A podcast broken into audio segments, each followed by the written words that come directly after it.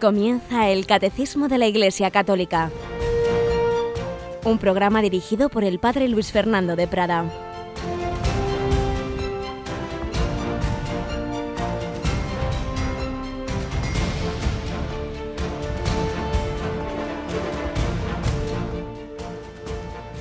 Alabados sean Jesús, María y José. Un cordialísimo saludo, querida familia de Radio María. Un día más estamos aquí para aprender de la Santa Iglesia su doctrina salvadora, esa doctrina que el Señor nos ha revelado, que la Iglesia ha transmitido y que ha sintetizado en el Catecismo de la Iglesia Católica, que no son teorías, sino que es una doctrina para la vida. Tus palabras, Señor, son espíritu y vida, como dice la Escritura, y es por cierto el título de uno de los programas bíblicos de Radio María. Pues hoy, en este jueves 12 de marzo, como todos los jueves, una especial memoria de la Eucaristía, del sacerdocio, un tener presente que Jesús se ha quedado con nosotros de una manera muy intensa en la Eucaristía y que precisamente Santo Padre invita mañana y pasado a unas jornadas de 48 horas intensas, intensivas, digamos, con el Señor que pueda haber iglesias donde estén abiertas todo el día, donde esté expuesto el Santísimo, donde haya sacerdotes para confesar. Cristina, seguro que ya sabes de alguna de esas iglesias. Buenos días. Muy buenos días, padre. ¿Verdad que en las diversas diócesis se están organizando estas jornadas? Sí, a las que invitamos a todo el mundo a asistir, porque además en este Ecuador, casi más cerca ya de Semana Santa que, otra cosa, pues hay que seguir dando pasos, como nos va recordando la liturgia todos los días en, este tiempo. Tenemos por otro lado dos figuras de santos. Hoy acabamos la novena de la gracia, San Francisco Javier, pero muy pronto tenemos a un santo muy grande, muy grande, muy grande, pero tan humilde que muchas veces ha pasado desapercibido y que muchas veces sigue pasando desapercibido porque es verdad que en este mundo lo convertimos todo muy comercial, pero San José sigue siendo pues un pilar muy fundamental en nuestra fe y en nuestro modelo a seguir cada día. Que por cierto, estamos en el año teresiano, de hecho, el, creo que es el 28 de marzo exactamente el cumpleaños, el 500 cumpleaños del nacimiento de, Santa, Teresa. Y fue una de las figuras clave para que aumentara la devoción a San José, porque Santa Teresa le tenía mucha mucha devoción y tiene esos famosos párrafos donde dice que no, no ha habido una sola cosa que le haya pedido a San José que no se le haya concedido. Y dice, he oído contar que precisamente en torno a los Carmelos, esos Carmelos que fue fundando Santa Teresa o inspirados en, en, su, en su regla, pues está comprobado que se empezó, empezó a haber bautizos donde se fue poniendo cada vez más el nombre de José. Y es que por las carmelitas extendían esa devoción a San José que después ya fue proclamado por la Iglesia patrono de la Iglesia Universal, mm, porque claro, San José cuidó de Jesús y a fin de cuentas la Iglesia es el Cristo místico. Mm. Por tanto, a San José le pedimos que cuide de la Iglesia. El Papa le tiene mucha devoción, tiene una imagen, lo ha contado más de una vez, de un San José dormido y dice, bueno, pues pues yo aunque yo me duerma, pues yo sé que San José, ¿verdad?, también cuida de la iglesia. Creo que esa imagen además se la regaló este laico Guzmán Carriquiri, se lo voy a contar, mi amigo suyo uruguayo, que tuvo unas charlas que hemos emitido varias veces en Radio María San José, nuestro Padre y Señor. Pues nos encomendamos a Él además estamos precisamente hablando ahora, comenzábamos ayer del amor humano de hombre y mujer y San José con la Virgen forman esa sagrada familia, ese santo matrimonio que acogió al Hijo de Dios. Vamos nosotros adelante con nuestra catequesis de hoy y como siempre pues aprendiendo de eh, enseñanzas pequeñas pinceladas como decía don Justo López Melús, que en paz descanse, al que hoy vamos a seguir en nuestro primer relato.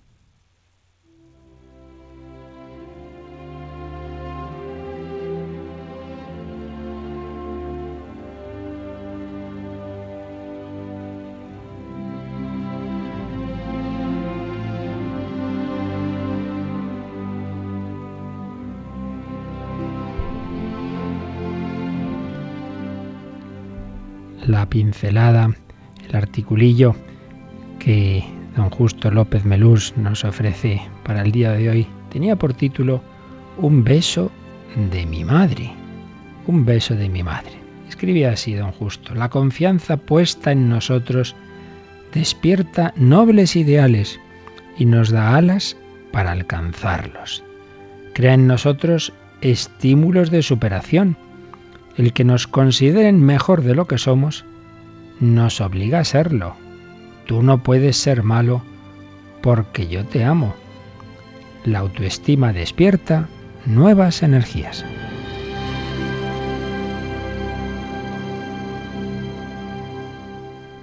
Benjamin West, el más famoso pintor de Estados Unidos, pintó de niño un gaño, un gallo. Lo enseñó a su madre, que emocionada lo abrazó y besó. De mayor le preguntaron, ¿cómo llegaste a ser pintor? Un beso de mi madre me hizo artista. Ese beso que su madre dio a aquel, aquel dibujo, aquel cuadro, le impresionó tanto, le motivó, le animó. También Zarra jugaba al fútbol de niño con otros niños bajo la ventana de su casa. Un día mi madre me dijo, no entiendo mucho, pero me gusta asomarme a verte jugar. Sabía que mi madre me miraba y así llegué a ser lo que soy. Pues dos niños, Benjamin West y el famoso futbolista Telmo Zarra, al que esa mirada cariñosa, positiva, ese apoyo de sus madres les dio esa autoestima, les dio esa seguridad, les dio esa confianza para sacar lo mejor de sí mismos. Qué importante es, muchas veces solo decimos lo negativo, solo se regaña, entonces esos niños nacen o crecen, mejor dicho, inseguros, no se atreven a hacer cosas y lo mismo puede pasar en los colegios si el profesor solo dice lo negativo, puede pasarnos en la iglesia, qué importante es dar ese apoyo positivo, ver qué es lo mejor que tenemos, confiar a esa dinámica positiva, esa pedagogía positiva de San Juan Bosco.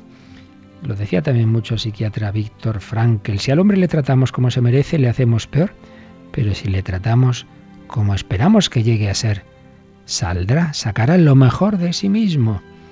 Y es así, hay que confiar en las personas y eso nos obliga a serlo.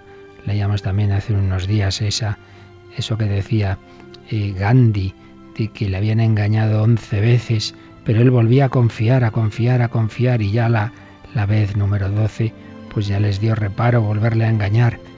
Confiemos, esperemos lo mejor del otro, tratémosle pensando que realmente puede ser mejor, es mejor pensando en lo bueno que hay en el fondo de cada ser humano, creado a imagen y semejanza de Dios, y expresemos esa estima positiva Pensemos que esas madres de los autores que hemos recordado hoy, pues con esa mirada positiva, con ese beso, consiguieron sacar de sus hijos lo mejor. Pues pongamos también nosotros de nuestra parte, con todas las personas que nos rodean, para darles ese apoyo que todos necesitamos.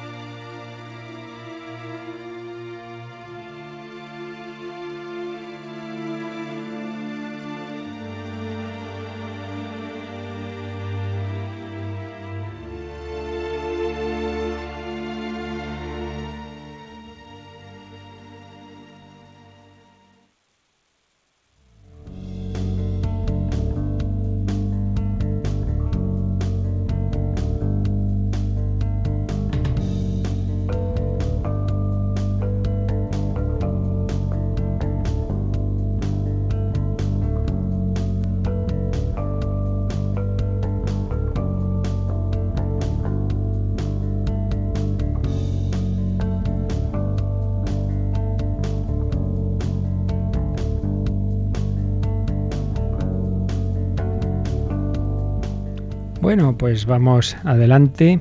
Vamos, precisamente hemos hablado de las madres y estamos ahora ya en ese apartado de la antropología que habla de hombre y mujer, como entre los datos sobre el ser humano que nos da la revelación, después de todos los que hemos visto, imagen y semejanza de Dios, eh, sujeto único e irrepetible, que tiene entendimiento y voluntad y libertad, eh, cuerpo y alma, etcétera, hay que añadir este otro, varón o mujer. Dios ha creado a la naturaleza en esa dualidad, pero que a la vez es una unidad, profunda unidad, la misma dignidad, pero también diferencia. Hay que mantener a la vez los dos puntos. Ayer veíamos el número 369 y vimos rápidamente al final el 370, pero yo creo, Cristina, que vale la pena que lo volvamos a leer. Muy bien. Dios no es en modo alguno a imagen del hombre, no es ni hombre ni mujer. Dios es espíritu puro, en el cual no hay lugar para la diferencia de sexos, pero las perfecciones del hombre y de la mujer reflejan algo de la infinita perfección de Dios, las de una madre y las de un padre y esposo. Así pues, por un lado, como es evidente, Dios como es espíritu, no es ni hombre ni mujer. Cuando usamos eh, términos eh, humanos para hablar de, de, Dios, evidentemente es lo que llamamos un antropomorfismo. Bueno, tenemos que hablar de alguna forma y ya al principio del catecismo hicimos alusión a esto. El lenguaje humano puede decir cosas verdaderas de Dios, pero naturalmente siempre de una manera limitada. Siempre tenemos que darnos cuenta que en eso que decimos hay algo de verdad, pero también hay algo que no sería correcto aplicarlo al pie de la letra. Y aquí pues se nos recuerda esto, que Dios siendo espíritu pues no es ni hombre ni mujer, no es ni padre ni madre en un sentido humano del término. Pero por otro lado, todo lo que existe en este mundo, creado por Dios, refleja algo de Dios. Todo, pues una misma piedra, pues refleja algo tiene de ser y algo tiene de consistencia que refleja la consistencia del ser eterno, claro, hasta una piedra.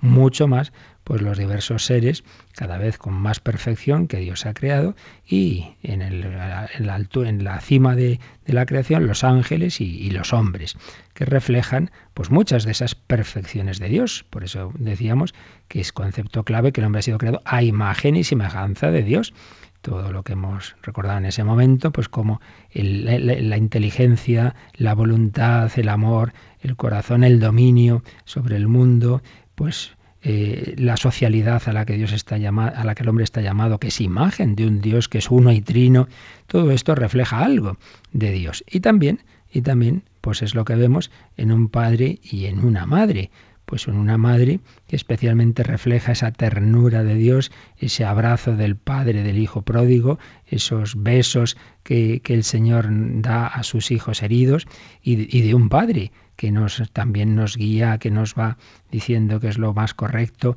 naturalmente sin, sin hacer una separación radical, porque también el Padre obviamente está llamado a esa ternura y la Madre también a, a dar una serie de, de, criterios, pero bueno, es verdad que según la psicología de uno y de otro, pues hay aspectos más destacados en la psicología masculina o en la psicología femenina, que reflejan la infinita perfección de Dios. Y por ello, Dios en su revelación, para explicarnos cómo es Él y cuál es su actitud respecto de nosotros, pues Él mismo se compara con esas actitudes de un padre y de una madre. Recordábamos ayer ese precioso texto de Isaías 49 en que Dios dice, ¿acaso puede una madre olvidarse de sus hijos? Pues aunque ella se olvide, yo no te olvidaré, en las palmas de mis manos te llevo tatuado.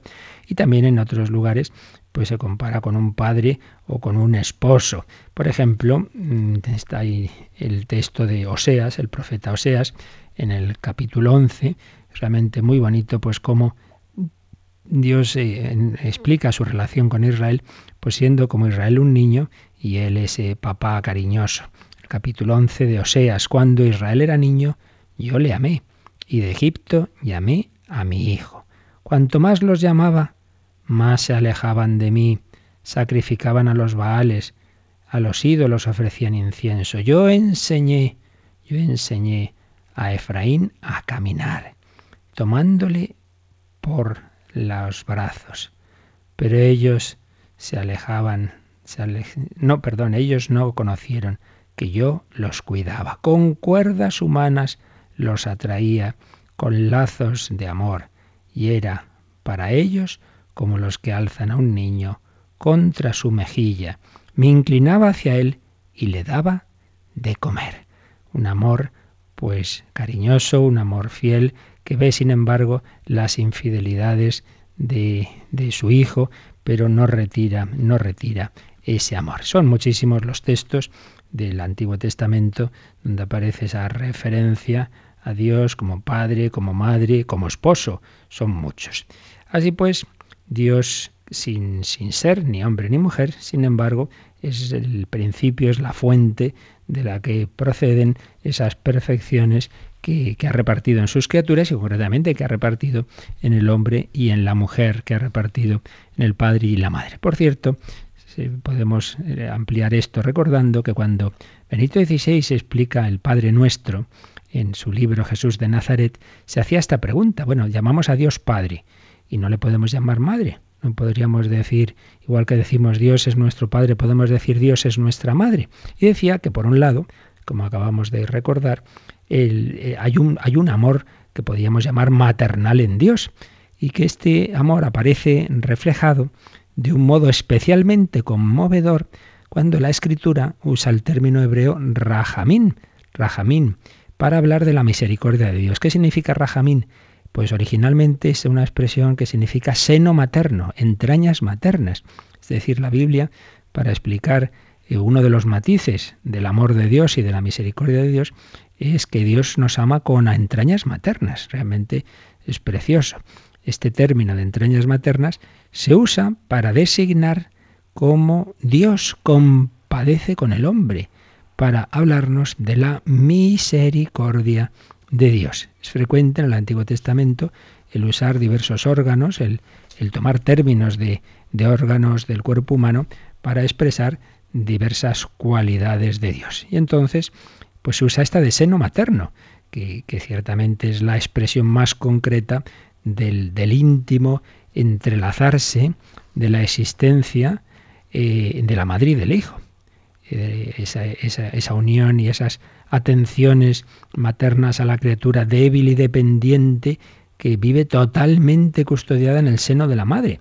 Aparece en esa expresión. Por ello, ese lenguaje figurado, ese lenguaje figurado del cuerpo y en este caso esas entrañas maternas, pues nos ayuda a entender los sentimientos de Dios hacia el hombre.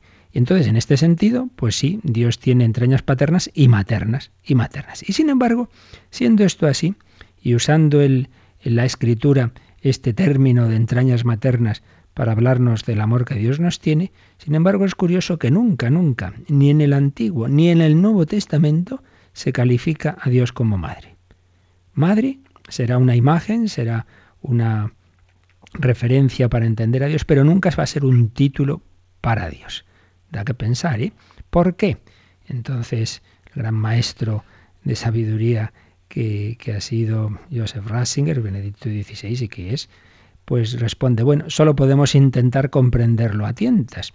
Naturalmente Dios no es hombre ni mujer, como acabamos de leer en el Catecismo, sino eso, Dios es el creador del hombre y de la mujer. Pero da una, una explicación que sin duda pues tiene mucho de, de, eso, de explicación del por qué, de por qué la escritura no llama a Dios Madre. Y es que las deidades femeninas que rodeaban al pueblo de Israel y a la propia iglesia naciente mostraban una imagen de la relación entre Dios y el mundo eh, totalmente antitética a la imagen de Dios en la Biblia. Y es que ciertamente esas concepciones femeninas de, la deidad eh, tienen un tono panteísta, es decir, como que es lo mismo eh, el hombre, perdón, el creador y, la, criatura. Una, desaparece la diferencia entre creador y criatura. Y partiendo de ese presupuesto, la esencia de las cosas y, de los hombres, pues aparece como una emanación del seno materno del ser, que al entrar en contacto con la dimensión del tiempo se concreta en la multiplicidad de lo existente. Es decir, esas religiones de, tipo telúrico, diría don, Manuel Guerra, que tanto sabe de historia de las religiones, eh, él distingue eso, las, las que tienen una constante más bien telúrica, que miran hacia abajo, hacia la Tierra, y las de tipo celeste.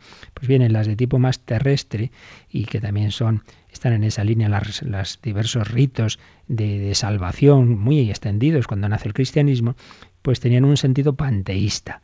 Eh, la tierra, la madre tierra, la diosa madre tierra, Gaia, etcétera, pues estamos como todos ahí inmersos en, en ella y como que no se distingue a Dios de la criatura. Entonces, el llamar a Dios Madre tenía ese peligro de no distinguir eh, al creador de la criatura, no subrayar la trascendencia de Dios. Por el contrario, seguimos ahora leyendo a Benito XVI, la imagen del Padre era y es más adecuada para expresar la alteridad entre creador y criatura, la diferencia entre creador y criatura, la soberanía de su acto creativo.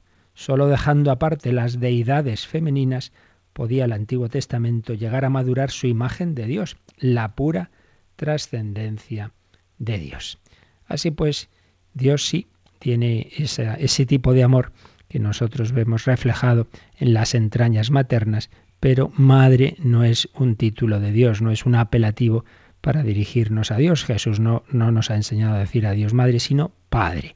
Rezamos como Jesús, como Jesús nos ha enseñado a orar sobre la base de las sagradas escrituras. Y pues fiémonos, pues por algo será, ¿verdad? Así pues, eh, Dios ha repartido sus perfecciones entre el hombre y la mujer. Dios es la, la fuente de todas esas perfecciones, también de esas entrañas maternas, no faltaría más, de ese amor especialmente materno y femenino, pero es más correcto, pues como Jesús nos ha enseñado, llamarle a Dios Padre y no llamarle Madre. Bien, pues estos dos números, 369 y 370, son los que el catecismo eh, explica bajo ese titulillo Igualdad y diferencia queridas por Dios. Pero hay un segundo apartado dentro de, de este número Hombre y Mujer los creo, hay un segundo apartado que tiene por título El uno para el otro, una unidad de dos. El uno para el otro, una unidad de dos.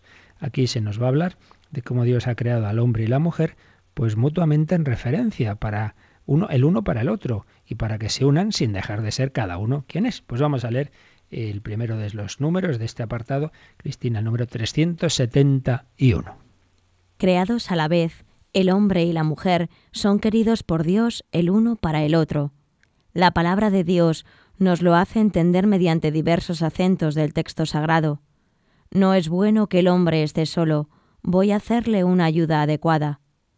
Ninguno de los animales es ayuda adecuada para el hombre. La mujer que Dios forma de la costilla del hombre y presenta a éste, despierta en él un grito de admiración, una exclamación de amor y de comunión. Esta vez sí que es hueso de mis huesos y carne de mi carne el hombre descubre en la mujer como un otro yo de la misma humanidad. Así pues, aquí se nos recuerda este punto tan importante. El hombre no está hecho para la soledad. El hombre no está hecho para vivir encerrado en sí mismo, o ni siquiera que dijéramos, bueno, pues para hablar con Dios, pero uno solo. No, Dios ha creado al hombre como ser social. Creados a la vez, el hombre y la mujer son queridos por Dios el uno para el otro. Pero comienza la explicación, pues hablándonos de esa soledad, esa famosa expresión que Dios dice, no es bueno que el hombre esté solo. Voy a hacerle una ayuda adecuada, ayuda en el sentido de alguien como él, alguien que le pueda realmente dar esa capacidad de relación. Por eso ninguno de los animales es ayuda adecuada para el hombre. Sí, el hombre puede dominar los animales, se puede divertir con ellos y pueden hacer muchas cosas, pero no puede tener esa relación de amistad, no puede compartir, no puede dialogar, entrega del logos, del pensamiento. Eso no puede hacerlo. No podía hacerlo. Entonces, bueno, pues ya sabéis que hay dos, dos relatos de la creación. En uno se nos dice directamente Dios creó al hombre, varón y mujer los creó directamente, a la vez los ha creado los dos, pero luego está ese otro relato más plástico, más que usa más las imágenes, el famoso en que habría creado primero Dios a Adán y luego de su costilla habría creado a Eva. Ya evidentemente son formas de enseñarnos verdades y concretamente aquí nos dice el catecismo como la mujer que Dios forma, entre comillas, de la costilla del hombre y presenta a este, presenta a este, pues despierta en él un grito de admiración, una exclamación de amor y de comunión. Esta sí, esta sí que es hueso de mis huesos y carne de mi carne. Con esta sí que puedo hablar, con esta sí puedo relacionarme con ella, puedo tener comunión. Con los animales no. Me falta esa posibilidad de comunión a mi mismo nivel, a mi nivel espiritual, al nivel de mi pensamiento, al nivel de mi voluntad. Ahora sí, por eso muy bonita la última frase de este número, el hombre descubre en la mujer como un otro yo. de la misma humanidad. Esta sí es de mi humanidad y con ella puedo, puede haber un diálogo. Pues algo así como la Santísima Trinidad. Hay tres yo, hay tres personas, hay tres sujetos, Padre, Hijo y Espíritu Santo, de la misma naturaleza divina. Pues ahora ya el hombre ve que ya son dos yo, de momento, luego ya, pues si hablamos de la familia humana, pues va a haber una analogía con la familia de la Santísima Trinidad, porque también van a estar los esposos y, los hijos. Pues algo así como en la Trinidad está el Padre, el Padre engendra al Hijo y del Padre y del Hijo procede el Espíritu Santo, una infinita fecundidad. En cualquier caso, diversas personas de la misma naturaleza, en Dios, claro, compartiendo la mismísima naturaleza, el misterio de que Dios es un, único ser, pero a la vez tres personas. En nuestro caso hay mayor separación, evidentemente, pero sin embargo llamados a la unidad, aunque sin compartir el mismo ser, pero sí llamados a la unidad. Y en el matrimonio una unidad muy grande. Se unirá el hombre a su mujer, serán los dos una sola carne. El uno para el otro, una unidad de dos. Así pues, nuevo dato para la visión del ser humano, para la antropología que nos está enseñando el catecismo, nuevo dato. El hombre no está hecho para la soledad, el hombre está hecho para la comunión y por eso hay un tipo de comunión muy especial, la que se da entre hombre y mujer, por eso Dios los ha creado a los dos, el uno para el otro, llamados a compartir, llamados a ser una unidad eh, de dos. Esto nos lo sigue explicando el siguiente número, el número 372. El hombre y la mujer están hechos el uno para el otro. No que Dios los haya hecho a medias e incompletos, los ha creado para una comunión de personas en las que cada uno puede ser ayuda para el otro, porque son a la vez iguales en cuanto persona, personas, huesos de mis huesos, y complementarios en cuanto masculino y femenino.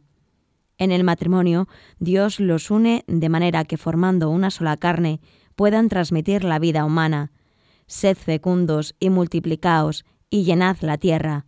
Al transmitir a sus descendientes la vida humana, el hombre y la mujer, como esposos y padres, cooperan de una manera única en la obra del Creador.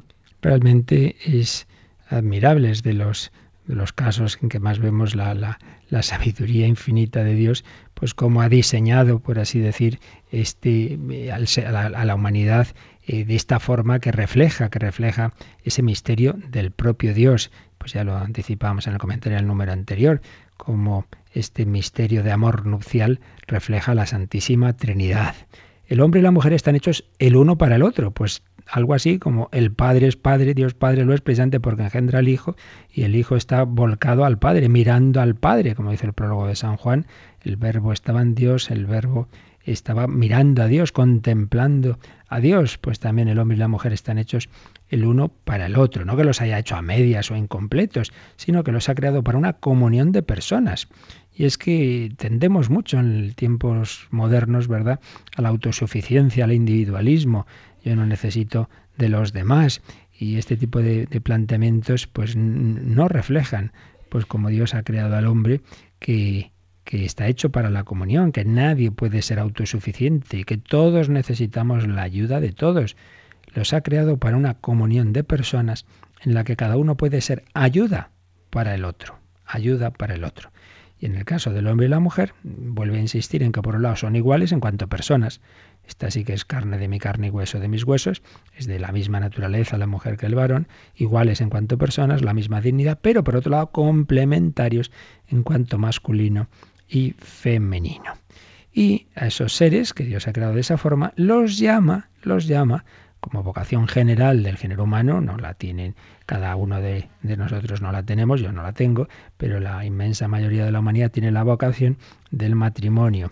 Esa, complementariedad de hombre y de mujer, en la mayor parte de los casos, está llamado a realizarse en la vocación matrimonial, en el cual matrimonio, nos dice el catecismo, Dios los une de una manera muy especial, una manera en la que formando una sola carne, eh, se unen formando una sola carne y a la vez que se unen entre sí pueden transmitir la vida humana. Entonces se cumple ese mandato de Dios en el Génesis 1.28, sed fecundos, multiplicaos y llenad la tierra. Con lo cual, ya aquí, ya en estos números del catecismo, sobre el varón y la mujer, se nos están dando los fundamentos de lo que va a ser la moral matrimonial y sexual que tratará el catecismo en la tercera parte. Recordamos una vez más que el catecismo tiene esas cuatro patas, ¿verdad? Primero son los fundamentos de la fe, la primera parte lo que creemos, que es lo que estamos viendo ahora. Segundo, eso que creemos lo celebramos en la liturgia, particularmente los sacramentos. Tercero, eso es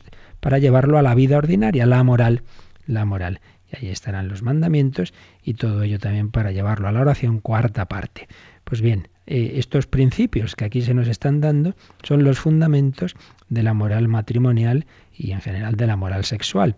Dios ha creado al hombre sexuado, varón y mujer, eh, para que se puedan unir eh, definitivamente haciéndose una sola carne en el matrimonio, se ayudan mutuamente y a la vez que se unen y se ayudan y se complementan y entran en comunión, a la vez Dios en su infinita inteligencia ha hecho que la, expresión física de esa unión, que debe ser ante todo, evidentemente, unión de corazones, no meramente una unión biológica, sino espiritual, pero el hombre, como hemos visto, es cuerpo y espíritu, y por ello lo que lleva en el espíritu, lo que lleva en el, en el alma, en el matrimonio se expresa también corporalmente, y la expresión corporal de la unidad de corazones es camino, en la infinita inteligencia de Dios, para algo tan grande como transmitir la vida humana, para colaborar con Dios, que es lo que nos dice la última, la última frase de este número, al transmitir a sus descendientes la vida humana, el hombre y la mujer como esposos y padres cooperan de una manera única en la obra del Creador. Pues aquí está el fundamento de la moral matrimonial, a saber que esa unidad, esa, esa unión física del hombre y la mujer tiene su sentido en el matrimonio, en el cual a la vez esa unión física tiene dos fines. el fin unitivo, ese, ese intensificar la unidad entre, entre los dos, entre los esposos, la expresión de su amor, su complementaria y a la vez transmitir la vida, el fin procreativo. Y no se deben separar esos dos fines, ni se debe buscar la mera unión excluyendo positivamente la descendencia por el camino de la anticoncepción, etcétera, ni tampoco lo contrario, buscar a los hijos al margen de esa unidad del acto conyugal. Bueno, esto evidentemente no vamos a meternos con ello ahora, simplemente lo menciono aquí, esto es para la parte moral, pero que nos demos cuenta cómo todo está relacionado en la doctrina católica, las cosas no son porque sí, no es que haya de repente un mandamiento que dice esto está bien, esto está mal porque sí, sino porque responde a la naturaleza del ser humano y concretamente a cómo Dios ha creado al varón y la mujer. Bueno, pues vamos a reflexionar un poco en todo lo visto, vamos a dar gracias a Dios que es amor, que nos ha creado a imagen y semejanza de Dios, que es amor, todos los seres humanos en cualquier vocación estamos llamados a amar nuestra plenitud y realización y felicidad se da en la entrega de nosotros mismos. Son toda vocación. Esa entrega, en la mayor parte de los cristianos, se realizará en la vocación matrimonial, en otros estamos llamados a hacerla en el celibato, en la vida consagrada o en, o en medio del mundo, en, en, en una persona que no se haya casado, pero que realmente su corazón se entrega a Dios y hace el bien a los demás, distintas formas, pero siempre desde la vocación al amor que todos tenemos. Decía Santa Teresita, mi vocación es el amor. Vamos a darle gracias a Dios, pero hoy en particular pues tenemos muy presentes a tantos matrimonios que están llamados a reflejar esa vocación en su vida matrimonial.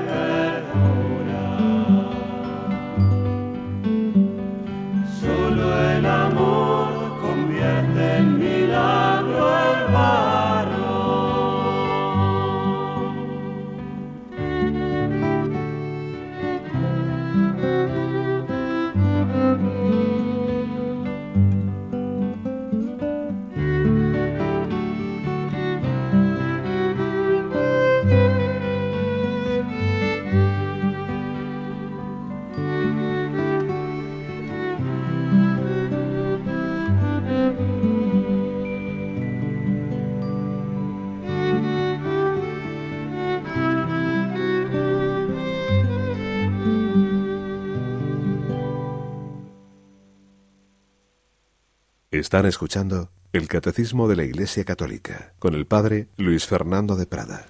Solo el amor, llamados al amor, llamados a darnos unos a otros. Cristina, vamos a ver aquí, ves que vienen unos números marginales en el 372.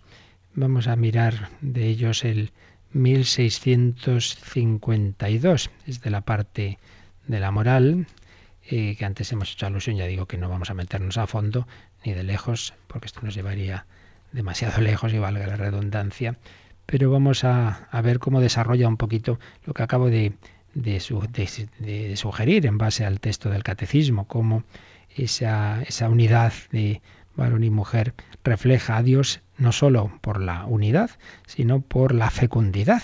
Dios es infinitamente fecundo, primero en sí mismo, la Trinidad, el Padre engendra al Hijo, el Padre y el Hijo de ellos procede el Espíritu Santo, fecundidad infinita en Dios y fecundidad eh, externa en, por, la obra asombrosa de la creación, pues de, todo el universo y de tantísimos millones y millones de seres, etcétera. Bueno, pues esa fecundidad de Dios es también participada por el ser humano de diversas formas, pero una muy especial, como es natural, es la cooperación de los padres eh, a, la, procreación, precisamente la llamamos así, procreación, colaborar con la creación de Dios. Bien, pues a esto hace alusión el número 1652.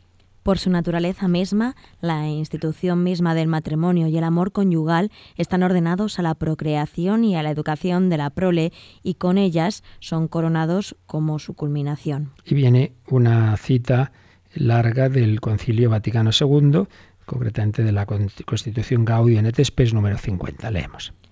Los hijos son ciertamente el don más excelente del matrimonio y contribuyen grandemente al bien de sus padres.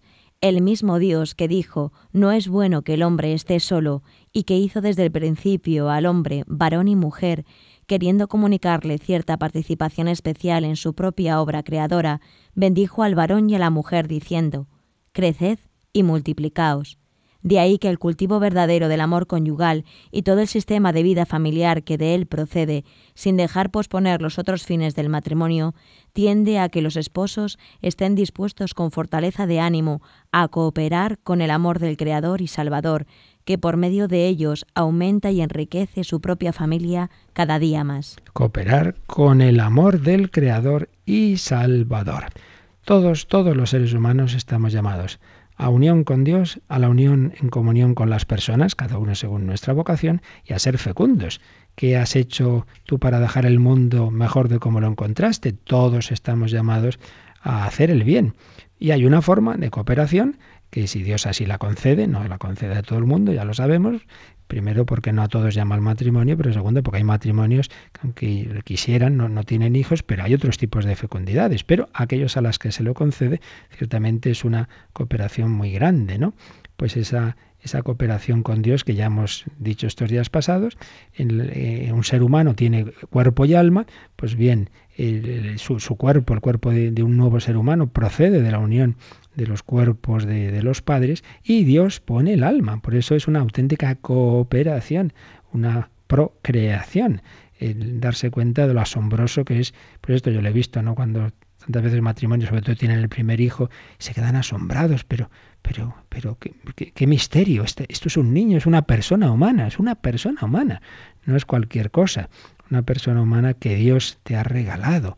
Tú has puesto ese amor esponsal y Dios pues da ese regalo del misterio de un nuevo ser humano, único irrepetible, con una libertad con la que esta persona humana puede llegar a ser pues muchas cosas, eh, porque nadie, nadie estamos programados determinísticamente, sino que el ser humano, por tener ese espíritu que se eleva por encima de los instintos y de la materia, tiene libertad. En fin, misterio muy grande, que repito, esto el desarrollo pues es ya para la parte moral, pero por lo menos aquí pues nos damos cuenta de cómo todo tiene su fundamento en la creación. Dios ha creado al ser humano a su imagen y semejanza para ser fecundo, para dominar la tierra, pero también con esta característica de varón y mujer en el cual hay una fecundidad especial y una cooperación particular en la obra del creador. Por supuesto, aquellos que tenemos otra vocación o aquellos esposos que no tienen hijos también están llamados, insistimos,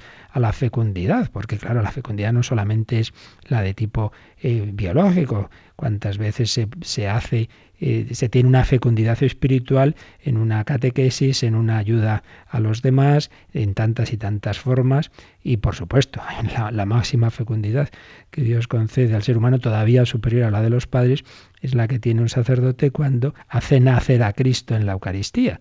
Pues si ya es grande que aparezca un ser humano como fruto de un matrimonio, pues no digamos que aparezca el Hijo Eterno de Dios en el altar, en la Eucaristía, o que se puedan perdonar los pecados a través del sacramento de la penitencia. En cualquier caso, Dios a todos nos llama a unirnos con Él y a ser fecundos, a colaborar con Él para hacer mejor este mundo que Él no ha querido hacerlo del todo. Él lo empieza, pero nos pide que cooperemos, que colaboremos. Y también de esto nos habla el último número de este apartado, el 373. Como veis, lo estamos viendo un poquito deprisa, porque luego, ya el próximo día, daremos como una visión de conjunto de todos ellos, siguiendo un documento muy interesante eh, de la Congregación para la Doctrina de la Fe sobre el hombre y la mujer. Pero vamos hoy a, por lo menos, a acabar esta primera lectura de estos números en los que el catecismo nos habla de hombre y mujer los creó. Leemos el 373. En el plan de Dios, el hombre y la mujer están llamados a someter la tierra como administradores de Dios. Esta soberanía no debe ser un dominio arbitrario y destructor, a imagen del Creador, que ama todo lo que existe. El hombre y la mujer son llamados a participar en la providencia divina respecto a las otras cosas creadas. De ahí su responsabilidad frente al mundo que Dios les ha confiado. Pues también un número precioso. El hombre y la mujer están llamados someter la tierra, pero como administradores de Dios. No es un, sometimiento, al haz lo que te dé la gana y te cargas la tierra. Pues no. Por eso la Iglesia, sobre todo en estos últimos tiempos, los últimos papas insisten en, en ese cuidado de la creación. Y hay un auténtico enfoque cristiano del ecologismo, como en todas las cosas o casi todas de este mundo, existen enfoques que tienen un planteamiento distinto y que con el que no compartimos, pero otros otros que sí, y esto pasa también con la con la naturaleza, digo, digo lo que he dicho, porque ahora a veces y por desgracia hay algunos planteamientos ecologistas que defienden más diversos seres eh, vegetales y animales que al ser humano, que se oponen a que se pueda eh, a, que, a que no se cuiden las crías de los animales y en cambio les da igual el aborto, claro. con esos planteamientos no coincidimos, pero eso no quiere decir que no deba haber un auténtico sentido cristiano de la ecología. Por eso en Radio María también tenemos un programa sobre esto que se llama Custodios de la Creación, los sábados a las 5 de la tarde cada dos semanas. Porque en efecto hay un, hay un, un sentido cristiano de cuidar, de cuidar esta naturaleza que Dios nos ha dado. Somos administradores, no déspotas, que podemos hacer lo que nos dé la gana. Por eso esta soberanía no debe ser, dice el catecismo, un dominio arbitrario y destructor de nuevo, miramos a Dios, estamos hechos a su imagen, y dice que Dios ama todo lo que existe. Pues hombre, si Dios ama todo lo que existe, también nosotros debemos amarlo. Pues esto es, eh, ha sido especial cualidad de, de, santos como San Francisco de Asís, pues que en todo lo que existía veía ese, ese hermano sol, esa hermana luna, ese reflejo de Dios que hay que, que nos cuide, que nos encomienda amar y cuidar de todo. A imagen del Creador que ama todo lo que existe, el hombre y la mujer son llamados a participar en la providencia divina respecto a las otras cosas creadas. Pues como vimos en su momento, la providencia de Dios, Dios es el que guía el mundo y la historia, pero cuenta con nosotros. Esto, claro, de una manera muy particular, esto se lo he oído yo contar a, padres de familia, y dice, claro, cuando yo he tenido niños pequeños, pues me he dado más cuenta de lo que es la providencia.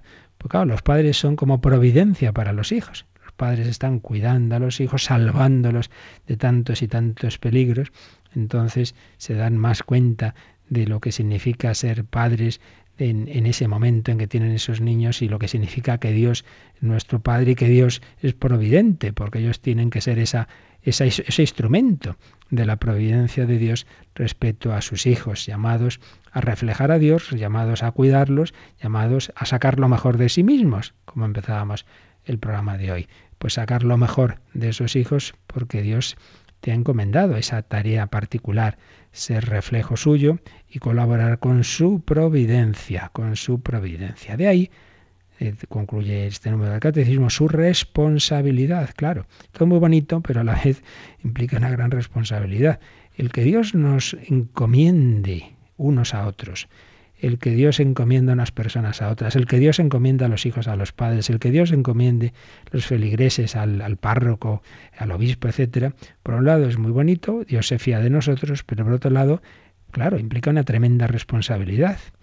Y es que, claro, si lo hacemos bien, pues entonces esos hijos van a recibir esa buena educación, van a estar bien encaminados, van a sentirse seguros en la vida, pero si esos padres o ese sacerdote lo hace mal, pues eso van a pagar las consecuencias también esos hijos o esos feligreses, etcétera, claro. Y luego encima le echamos muchas veces la culpa a Dios. Hombre, Dios se ha fiado de nosotros, Dios cuenta con nosotros, pero cuenta en serio.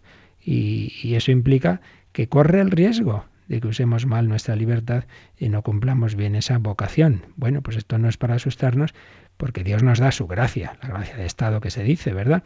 Para cumplir la vocación a la que nos ha llamado y siempre con deficiencias, Dios ya cuenta con ellas. Todos los padres y todos los sacerdotes somos limitados y tenemos defectos, por supuesto.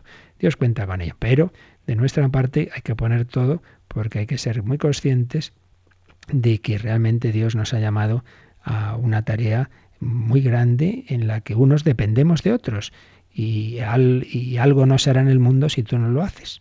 Y tú si elevas, elevas a los demás y si bajas, pues bajas a los demás y esos hijos pueden a lo mejor toda la vida arrastrar una serie de, de problemas, pues por esos padres que, que no se esforzaron, que tuvieron, tenían cosas más importantes que hacer. La principal tarea que puede hacer un ser humano en el orden natural es eh, atender a otra persona humana. Por eso cuando se ponen cuestiones económicas, laborales, por encima del cuidado y atención de los hijos, es, no darse cuenta de que el primer trabajo que existe en este mundo es trabajar a una persona, es educar a una persona. Pero hombre, que puede haber más grande?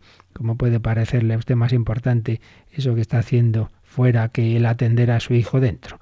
Pues, pues si, eso es un, trabajo de inmensa dignidad y de inmenso valor. Pues nada, damos gracias al Señor de, todos sus dones. Damos gracias de cómo nos ha creado en esta comunión, en esta complementariedad, cómo se fía de nosotros. Ya digo que profundizaremos en este, en este apartado, que, cuyos números hemos terminado de leer, de esta parte de la antropología, hombre y mujer los creó. Igualdad y diferencia queridas por Dios, el uno para el otro, una unidad de dos, son los titulillos de estos apartados que volveremos a ver poquito más el próximo, próximo día. Lo dejamos hoy aquí para que tengamos algo de tiempo para vuestras consultas, para vuestras preguntas. Participa en el programa con tus preguntas y dudas. Llama al 91 153 8550. También puedes hacerlo escribiendo al mail catecismo arroba radiomaria.es. Catecismo arroba radiomaria.es.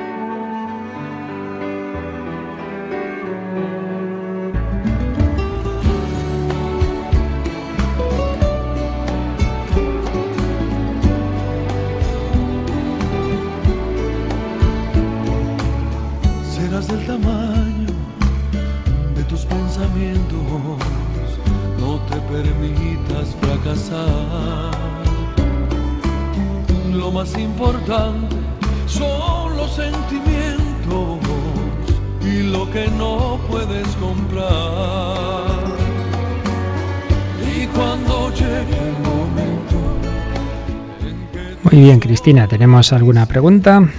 Sí, tenemos una de María Ángeles de Mallorca que dice que tiene tres hijos y quiere saber cómo puede ayudarles a ellos y a su marido para que se acerquen más a Jesús. Poco a poco mm, bendice la mesa, eh, quizás alguna cosa parecida, pero su marido se enfada por verla rezando todo el día y le dice que le pida a Dios que le toque la lotería. Ha intentado que vaya a misa con ella los domingos, pero tampoco quiere agobiarles y no sabe Sí. muy bien cómo hacerlo. Bueno, como siempre digo en estas cuestiones ya tan concretas es, es difícil, ¿verdad?, decir una cosa general, habría que, conocer cada, cada situación y por eso siempre es bueno estas cuestiones hablarlas con alguien cercano, alguien con más calma que no en un minuto en la radio, ¿verdad? Pero en fin, como cosa general, por supuesto, lo primero siempre la oración, que, lo, que la vean o no es otra cuestión, ¿verdad? Pero rezar, rezar por la familia. Segundo, el testimonio, pues eso es lo que siempre va a quedar. Eh, más que las palabras influyen nuestros actos. Si, si ven a esa madre, a esa esposa, pues buena, servicial, alegre, y, y esa alegría viene pues precisamente de esa fe, pues eso es lo más importante, eso es lo que siempre va a quedar. Y tercero, pues ahí es donde ya entra esa prudencia, pues hoy digo esto, o rezo en este momento, o hoy me callo, porque es verdad, hay que tener ese equilibrio de ir soltando esas esas esos mm, gatitas, gotitas de, de aceite benéfico, digámoslo así, pero a la vez sin, sin agobiar. Y ahí es donde ya digo que eso ya es una cuestión prudencial, que a lo mejor un día sí conviene decir o hacer o invitar y otro día a lo mejor no. En fin, eh, ahí ya con pidiéndole, pidiéndole al Señor su, su luz. ¿Qué más preguntas? Tenemos una de Jesús de Madrid que dice que si es pecado, según la doctrina social de la Iglesia, matar a otra persona en defensa propia. No, si es en defensa propia y de una manera proporcionada, ya se entiende, claro. Si van a uno a simplemente a, a, robarle eh, no sé qué, algo que lleva y, y, sin más vas y te lo cargas, hombre, eso no parecería muy proporcionado. Pero el, eh, ya se sabe que lo que es lo que siempre es, es, absolutamente ilícito es matar al inocente, matar a alguien que no está haciendo nada malo, porque sí, eso siempre es injusto. Pero matar si, si no queda otro en defensa propia, sea en defensa propia personal, sea por supuesto las, las fuerzas del orden, o sea en una guerra justa, hemos sido agredidos y tenemos que repeler esta guerra y entonces pues en la guerra se dispara y se mata, pues claro, en ese caso pues ciertamente no, no sería. Ese es el principio, yo luego ya digo, a lo mejor hay alguna aplicación que uno dice, hombre, aquí no ha habido proporción, usted para una defensa frente a unos chavalillos que venían aquí a robar unas peras, va y se los carga, hombre, eso no sería proporcionado, pero sí que puede darse la, la legítima defensa y puede ser en ella eh, justa la, puede, puede no haber pecado en, en una muerte. ¿Alguna más? Sí, un oyente de Madrid dice que su hija está casada con un hombre, con un hombre que no cree. Eh, ella no quiere utilizar preservativos, pero tiene que hacerlo porque su marido la obliga a hacerlo y quiere saber qué opina la Iglesia sobre esto. Bueno, siempre entre todas las cuestiones hay que distinguir lo que en sí mismo es, es lo correcto, ¿no? Y luego, pues ya en cada caso particular eso cómo se aplica, que eso ya tiene que hacerlo el confesor, ¿verdad? Con cada persona. Yo aquí simplemente digo que en sí mismo, pues en efecto no, no está justificado el, uso de métodos artificiales, sean químicos, sean preservativos, que impiden uno de los dos fines de matrimonio, que antes hemos hecho alusión, ya he dicho que ya no era momento de entrar en ello a fondo, pero, pero es verdad, entonces en sí mismo, en sí mismo es algo que está mal. Claro, y vienen esos problemas, esas casuísticas, bueno, pero si es que uno no quiere, el otro sí y tal, bien, ahí es donde esos problemas que muchas veces se dan en los matrimonios, pero el principio es ese, que en sí mismo está mal, o sea, no, no, no se puede justificar el excluir uno de los fines del, del matrimonio eh, así porque sí, eh, no, no se puede justificar. Entonces, es un problema ciertamente y que tendrá que ver una persona que la que no quiere, que cómo hace con la que sí, en fin, pero eso ya digo, eso ya es una consulta más personal, pero el principio general es que, que no se puede usar esos métodos. Bueno, pues lo tenemos que dejar ya, ya seguiremos, aquí surgen muchas cuestiones, ya digo que volveremos sobre todo lo dicho, también nos quedaban aquí algunas preguntas en el correo electrónico, no nos ha dado tiempo, pero bueno, ya lo haremos en el próximo día. Pedimos al Señor su bendición, la bendición de Dios Todopoderoso, Padre, Hijo y Espíritu Santo, descienda sobre vosotros. Que paséis un feliz jueves con el Señor.